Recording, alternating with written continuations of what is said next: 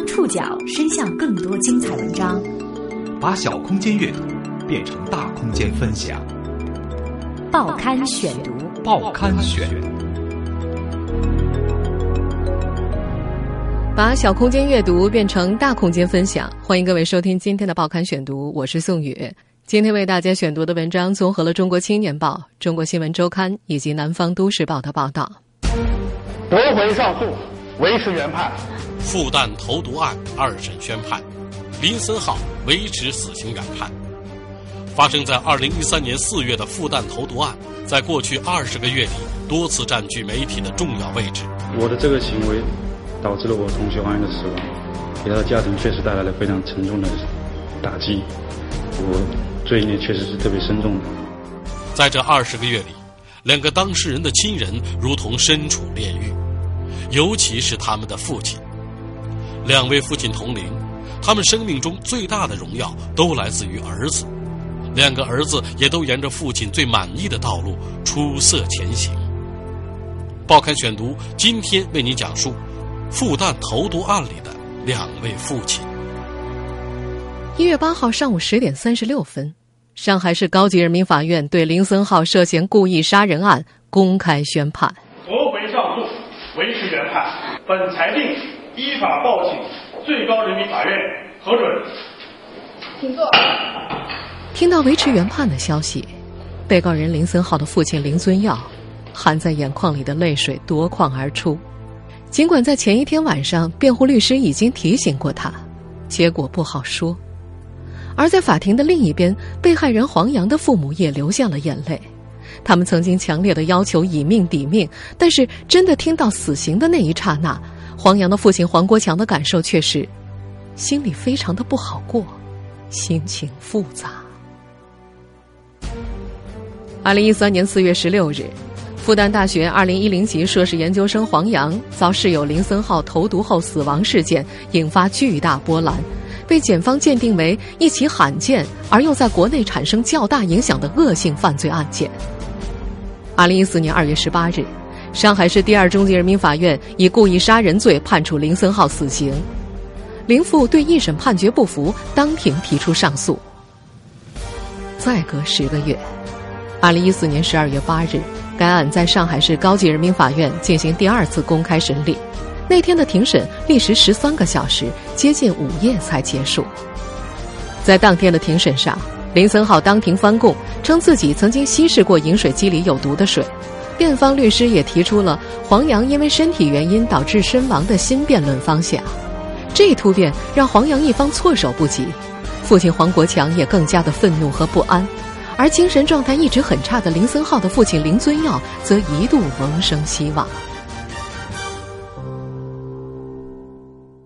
二审宣判之前，为了省钱，黄国强和妻子杨国华坐了一月七号的晚班飞机到上海。他们在上海市高院附近租了一间日租一百五十块钱的廉价旅店。黄国强的苦，被他强势的外表所掩盖着。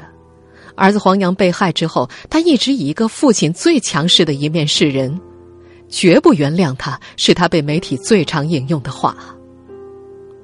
很少有人知道，黄国强只是四川一所普通中学里打杂的临时工，他的妻子也身患重病，可是，一见到记者，他总是习惯性的冒出“不原谅”三个字。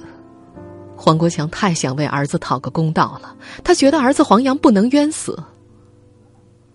但儿子死亡后的二十个月里，他的担忧越来越多，尤其是等待二审以及二审开始后的那些时间，他几次翻阅林森浩二审辩护律师司伟江的履历，他尤为在意的是司伟江去年参与的念兵案。念兵无罪释放的那一周，黄国强每个晚上都睡不好，他怕黄洋的案子也出现变数。一月八号晚上七点，黄国强和妻子在屋里随便煮了点泡面当做晚饭。在得知林森浩在监狱里写告白书的大致内容之后，黄国强顿了一顿，随即还是板起脸来。他要捐遗体是他的事，至于原谅，我还是不原谅。不是我心胸狭隘，是他真不值得原谅。就是这个看上去颇为强势的中年男人，一月八号上午在法庭上听到法官维持原判的表述时，眼泪吧嗒吧嗒的往下掉。不是喜极而泣的那种。他说：“其实当时心里好难受。”当记者问他是不是动了恻隐之心，黄国强坚定的说：“没有，我是不会原谅他的。旁人不能体会老年丧子的痛。”而在另一边，如果最高法核准，林森浩的父亲也将面对丧子之痛。从二审庭审至今，林森浩的父亲林尊耀听到最多的，大多都是“也许能改判”的宽慰话。就在一月七号的晚上，林尊耀还充满希望。不过，一月八号的维持原判，打破了他的希望。宣判结束之后，林尊耀在亲友以及律师的搀扶之下走出了法庭。那段长长的阶梯，他走得格外艰难。为了拍到他的第一反应，二十多名摄影记者挡在他的面前。他一边低头挡着脸，一边小心地迈着步，好像生怕撞到别人。肯定我要再申诉，这不明不白，我儿子虽然有错，但是罪不该死。有名记者问他：“你是不是还会再找到黄洋的家属寻求原谅？”他停下脚步，摸着一头花白的头发，一边摇头，一边又想对着录音笔说些什么，但是最终什么都没说，除了一句：“我现在很乱，真的很乱。”林尊耀和黄国强同岁，明年就到了六十耳顺之年。耳顺的意思是能听得进不同的意见，或者清楚的理解所听之言。即使他们关于儿子的记忆简陋单薄，但是父子间天然的血脉相连，使得两人都笃定的相信，并且一遍一遍的对自己和外人强调：“我是最了解我的儿子的，他从不与人结怨。”他要故意杀他的，我这个我到死我都不会相信的。我孩子这个人不会心不会阴暗到那个程度，也不会歹毒到那个程度。这场悲剧，也许给了双方父母一个更多的揣摩了解成年后身在异乡的儿子的机会。在过去的二十个月里，同样出身小城的两位父亲如身处炼狱。一方面，在公众视野里，他们要为儿子在事件中所担任的不同角色继续承受压力；另一方面，两位父亲要面对一个同样的现实，那就是生命中曾最引以为荣的血脉，变身为后半生最大的痛楚。报刊选读继续播出：复旦投毒案里的两位父亲。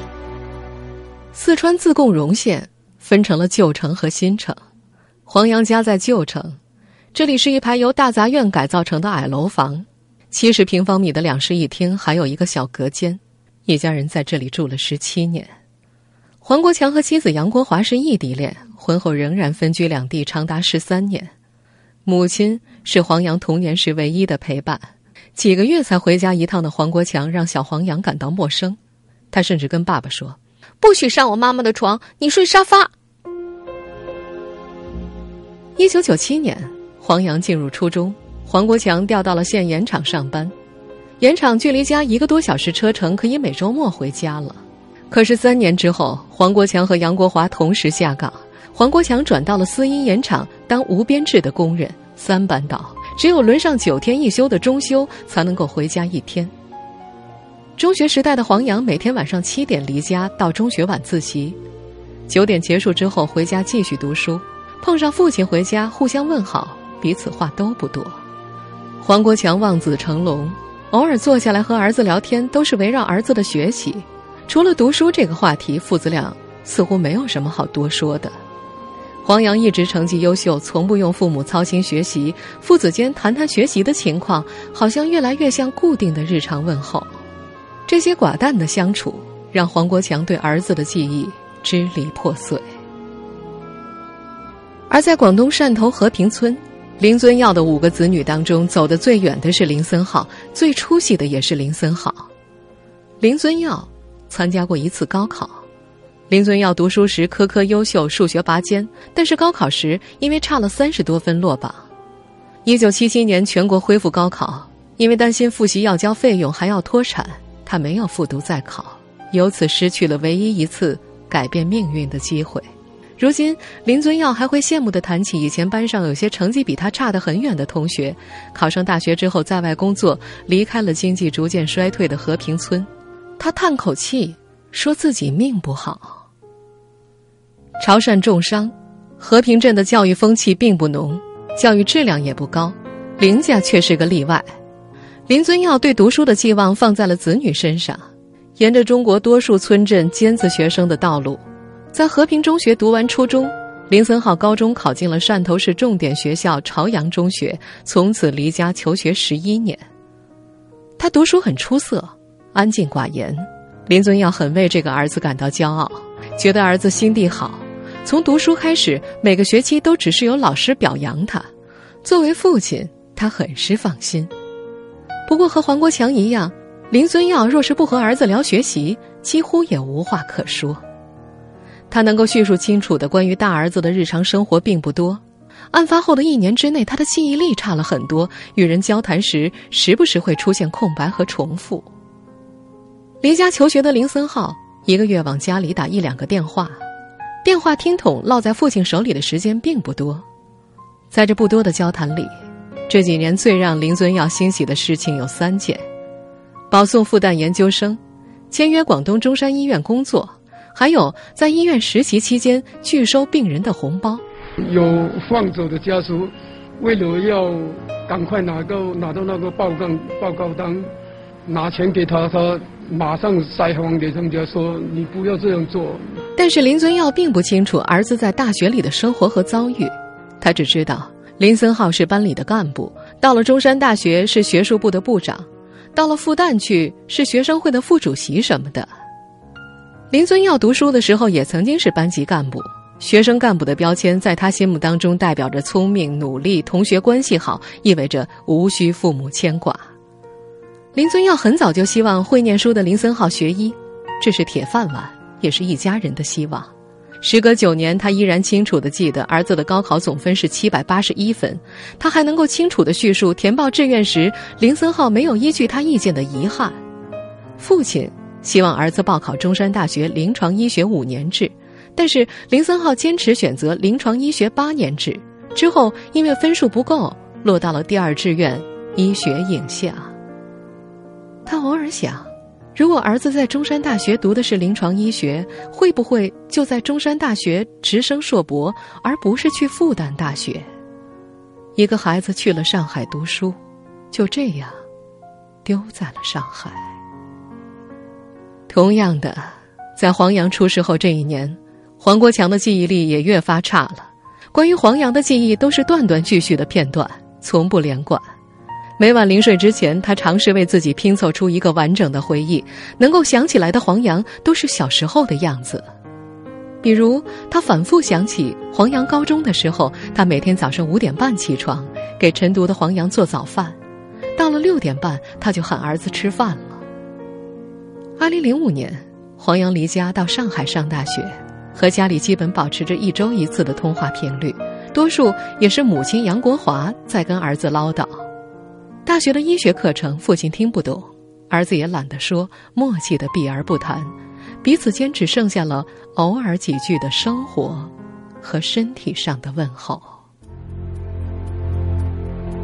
大概。脱离了小城去往大城市独自求学的男孩子都是这样，黄连二人都不曾与自己的父亲认真交谈，父子间的话题也越来越少，直到悲剧的发生。报刊选读继续播出复旦投毒案里的两位父亲。黄洋在复旦读了八年书，但是黄国强第一次到上海是在二零一三年的四月三号。前一天晚上的九点五十分，黄国强接到了黄洋师兄的电话：“叔叔，黄洋可能要换肝，您尽快来上海吧。”黄洋当天晚上因为肝功能损伤入院，第二天转入了重症监护室。为了省钱，黄国强特地坐长途车到重庆，坐上了飞往上海的廉价航班。几番辗转之后，直到三号晚上的二十三点，他才到达中山医院。第一面很短暂，黄国强只在重症监护室的玻璃窗外看了看儿子。那天凌晨过后，便宜的小旅社已经打烊了。黄洋的同学帮着黄国强住进了复旦大学枫林校区西区二十号楼四二幺室，那是黄洋和林森浩的寝室。那天晚上，寝室里只有林森浩和黄国强，两人话不多。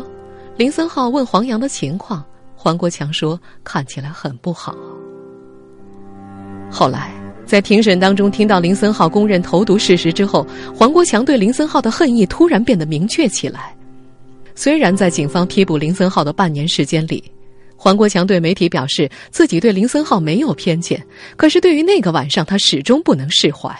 当时他他是主动给我们打招呼，呃，问问黄洋的病情情况，他都没有，当时就没有没有承认他没有坦白说他的下毒啊或者怎么的。林森浩。曾经用害怕和愧疚来形容自己当天晚上见到黄国强时的感受。他说：“想起黄洋的父母，就更加觉得内疚，老是想起他父亲淳朴的样子。他觉得黄洋很是无辜，他对不起黄洋和他的父亲。”从到上海的第二天开始，黄国强就每天都在病房门口守着。医院规定，家属只能够在下午三点半探视。黄国强说：“守着也是白守。”但是可以第一时间知道黄洋的情况。黄国强说：“好像看到儿子望着自己流眼泪。”他接通监护室外的电话，对黄洋说：“坚强点儿。”林森浩在二审的时候曾经出现两次情绪失控、痛哭流涕。在提到去医院探望黄洋的时候，林森浩说：“他看到黄洋躺在病床上，隔着玻璃窗对他和同学们微笑。”随后，林森浩被问及有什么想对黄洋父母说的，他突然痛哭长达两分钟，无法作答。黄洋的病情恶化的非常快，中山医院一度陷入了束手无策的境地。那时候，没有人想到是中毒，直到九号，黄洋的师兄收到了来自黄玲二人的第三位室友的短信，提醒注意化合物 N 二甲基亚硝胺。因为黄洋的病情使他想起了实验当中的白鼠，这种猜测很快得到了证实。四月十一号，林森浩被警方带走，并且很快承认了投毒的事实。十六号下午，黄国强用黄洋的微信号，在几个关心黄洋的微信群发出了一条四川话的语音：“关心黄洋的朋友们，黄洋已经离开我们。”父母看着医生一根一根拔去黄洋身上的管子，和黄洋告别。也就在这一天，林尊耀第一次到达了上海。林尊耀曾经以为自己接到了诈骗电话，当电话里的女老师说林森浩出事了，他嗯嗯啊啊几句之后就挂断了，因为在村质保大队做事的弟弟曾经提醒他，那些说外地的儿子出事了已经被警方带走的，大多是骗钱的。十分钟之后，老师纸板手机的荧光屏上再次显示了一通来自上海的电话。这次来电者自称是复旦大学保卫处处长张阳勇。刚才那位女老师说的是真的，你应该来上海一趟。至于缘由，对方表示不便告知，先到上海一趟。林尊耀在复旦大学订好的宾馆里见到了学校的工作人员，对方清楚表达了基本事实。林森浩被查明对同寝室的室友投毒，已经被警方带走。在那一刻，林尊耀的天顿时就塌下了。他认定是警方弄错了，他决定聘请律师。二零一四年二月十八号，上海市第二中级人民法院一审认定林森浩犯故意杀人罪，判处其死刑，剥夺政治权利终身。一审判决之后，林森浩委托辩护律师提起上诉。在那个宣判的下午，林尊耀接到了唐志坚自荐的电话，觉得令他信任。在两个小时的交谈之后，林父选择了唐志坚作为二审的代理律师。唐志坚后来邀请念兵案的参与律师司伟江加入，因为这个案子在全国范围影响巨大，此案的代理律师成了香饽饽。一审前，林尊耀就接到了近十个提出愿意免费代理的律师电话。据称，一位北京的年轻律师向林家苦苦哀求代理资格，并且直言不讳的告诉他们：“我要的就是出名，求你给我这个机会。”此案的一位二审辩护律师说：“林森浩更像他的父亲。林尊耀性格执拗，林森浩也继承了这个特点。报刊选读继续播出复旦投毒案里的两位父亲。在二审前公布的林森浩亲笔道歉信当中，仍然说这件事是开玩笑，这被黄国强视作没有悔改之心。他觉得林森浩一直在为自己狡辩，信的口气也不像是他本人的，有点像是律师的口气。但是，辩护律师却为林森浩辩解：林森浩不是没有道歉啊，他不是冷血杀手，他只是不善于表达，没有激烈的肌肉行动上的表现。二零一三年四月十八号的时候，他长时间的哭泣过。那时候他还不知道黄洋已经死了。等到黄洋死后，他整个人空白了，还要如何表现悔意呢？他只是不会跪在地上哭泣而已。他更像他的父亲。而在黄国强看来，林森浩错过了几次可以说出真相的机会，林尊耀也错过了一些可以道歉的机会。在一审过后的三个多月时间里。除了两条短信，林尊耀没有试图找黄家人道歉，也错失了获得谅解的最后机会。案发至今的二十多个月里，黄国强和林尊耀只在上海浦东新区唐桥的一个小宾馆里见过一面。去年二月十八号，上海市第一中级人民法院一审宣判林森浩死刑。三天之后，有某都市报记者引路。林尊耀和弟弟林尊荣前往黄国强夫妇居住的小宾馆道歉。这次短暂的会面以被骚扰报警而结束。林尊耀曾经试图以拍肩膀的方式表达安慰，被黄国强挡开了。如此反复，一方哀求，一方推理。林尊耀的来访被黄家人视为一个没有诚意、作秀式的道歉。判决过后，他的家人才出来假惺惺的道歉，真诚的道歉。他完全是有有目的的一种作秀，为了好在二审的时候为他儿子呃减轻罪。林家人在此次道歉当中说道：“不该开这个玩笑。”这“玩笑”二字更加戳伤了黄家人。阿姨一直说林先生是开玩笑，啊，什么开玩笑？开玩笑怎么有要拿毒药来开玩笑的？是不是嘛？任何说都说不起走嘛。而林尊耀则说。自己想去找黄洋父母沟通的念头，是被一审时的辩护律师吓跑的。一三年五月份的时候，我想想到这个问题：，假如孩子真正有做这个，有做这这件事情，那就很对不住他们一家。我那时就才跟律师刚提起这个，刚才谈过这个事情。但是他他一口好像口气很大，呃，就是说。你没有两百万，你要到那边去干什么？那过后我就，我就好像就不敢想起这种。林尊耀说：“他不怕被打，被打了也不会还手。但是，百万吓到了他。那个时候，网络舆论也在影响着林尊耀。随着网友们持续不断的推理分析，这位父亲的疑惑开始增多：黄洋到底喝下了多少饮水机内的水？”林森浩究竟投用了多少毒品？黄洋是不是因为自己的身体机能诱发了死亡？